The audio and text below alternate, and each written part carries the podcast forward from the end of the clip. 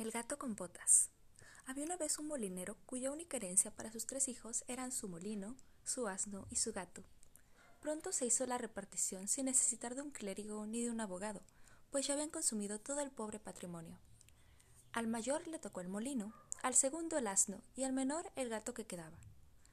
El pobre joven amigo estaba bien inconforme por haber recibido tan poco. Mis hermanitos, dijo él, pueden hacer una bonita vida juntando sus bienes, pero por mi parte, después de haberme comido al gato y hacer unas sandalias con su piel, entonces no me quedará más que morir de hambre.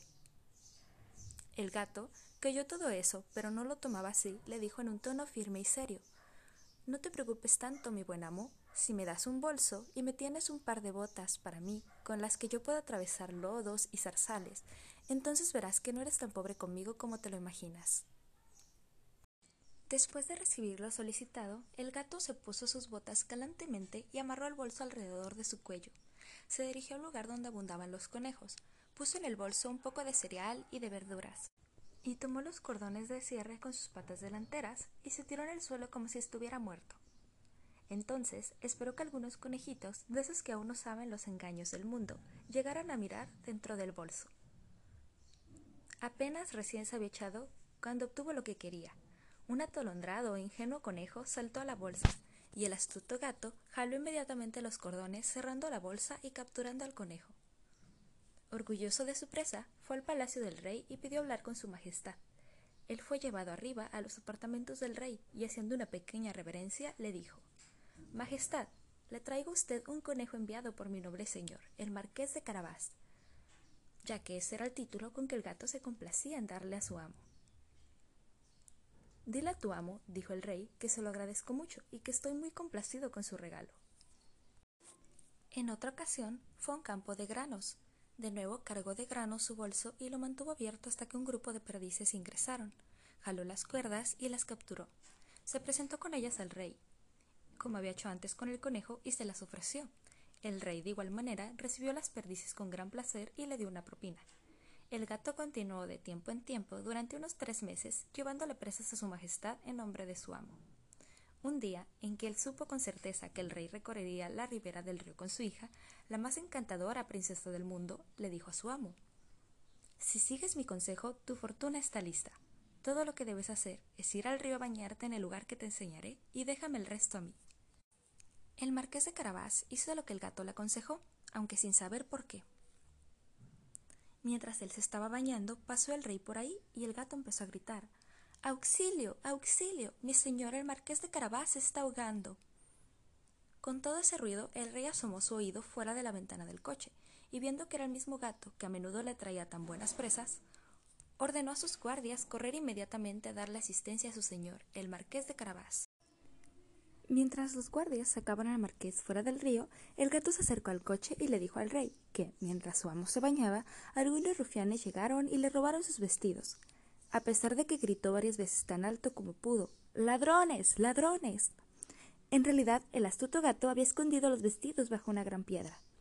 El rey inmediatamente ordenó a los oficiales de su ropero correr y traer uno de sus mejores vestidos para el marqués de Carabás.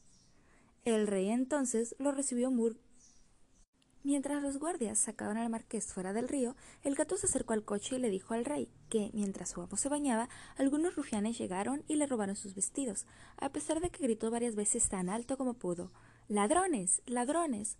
En realidad el astuto gato había escondido los vestidos bajo una gran piedra. El rey inmediatamente ordenó a los oficiales de su ropero correr y traer uno de sus mejores vestidos para el marqués de Carabás. El rey entonces lo recibió muy cortésmente y ya que los vestidos del rey le daban una apariencia muy atractiva, la hija del rey tomó una secreta inclinación sentimental hacia él. El marqués de Carabás solo tuvo que dar dos o tres respetuosas y algo tiernas miradas a ella para que ésta se sintiera fuertemente enamorada de él. El rey le pidió que entrara al coche y los acompañara en su recorrido. El gato, sumamente complacido del éxito que iba alcanzando su proyecto, corrió adelantándose, reunió a algunos lugareños que estaban preparando un terreno y les dijo mis buenos amigos, si ustedes no dicen al rey que los terrenos que ustedes están trabajando pertenecen al marqués de Carabás, los harán en picadillo de carne. Cuando pasó el rey, éste no tardó en preguntar a los trabajadores de quién eran esos terrenos que estaban limpiando. Son de mi señor, el marqués de Carabás, contestaron todos a la vez, pues las amenazas del gato los habían amedrentado. Puede ver, señor, dijo el marqués, estos son terrenos que nunca fallan en dar una excelente cosecha cada año. El hábil gato, siempre corriendo adelante del coche, reunió algunos segadores y les dijo Mis buenos amigos, si ustedes no le dicen al rey que todos estos granos pertenecen al marqués de Carabás, los harán en picadillo de carne. El rey, que pasó momentos después, les preguntó a quién pertenecían los granos que estaban segando. Pertenecen a mi señor, el marqués de Carabás, replicaron los segadores, lo que complació al rey y al marqués. El rey lo felicitó por tan buena cosecha. El fiel gato siguió corriendo adelante y decía lo mismo a todos los que encontraba y reunía. El rey estaba asombrado de las extensas propiedades del señor de Marqués de Carabás. Por fin, el astuto gato llegó a un majestuoso castillo, cuyo dueño y señor era un ogro, el más rico que se hubiera conocido entonces. Todas las tierras por las que había pasado el rey anteriormente pertenecían en realidad a este castillo. El gato, que con anterioridad se había preparado en saber quién era ese ogro y lo que podía hacer, pidió hablar con él, diciendo que era imposible pasar tan cerca a su castillo y no tener el honor de darle sus respetos.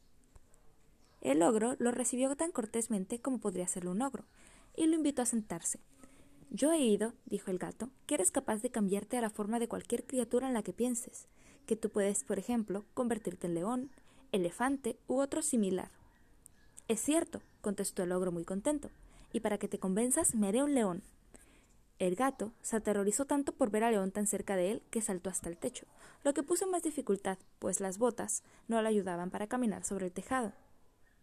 Sin embargo, el ogro volvió a su forma natural y el gato bajó, diciéndole que ciertamente estuvo muy asustado. También he oído, dijo el gato, que también te puedes transformar en los animales más pequeñitos, como una rata o un ratón. Pero eso me cuesta creerlo. Debo admitirte que yo pienso que realmente eso es imposible. Imposible. gritó el ogro. Ya lo verás. Inmediatamente se transformó en un pequeño ratón y comenzó a correr por el piso. En cuanto el gato vio aquello, lo atrapó y se lo tragó. Mientras tanto llegó el rey, y al pasar vio el hermoso castillo y decidió entrar en él.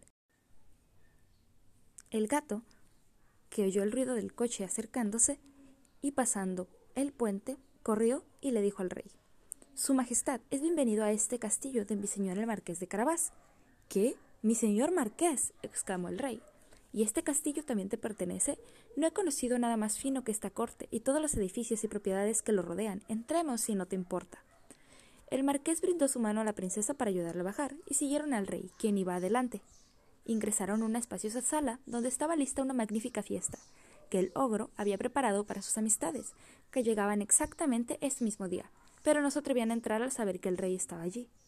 Su Majestad estaba perfectamente encantado con las buenísimas cualidades de mi señor el marqués de Carabás, y observando que su hija se había enamorado violentamente de él, y después de haber visto sus grandes posesiones y además de haber bebido ya cinco o seis vasos de vino, le dijo Será solamente tu culpa, mi señor marqués de Carabás, si no llegas a ser mi yerno.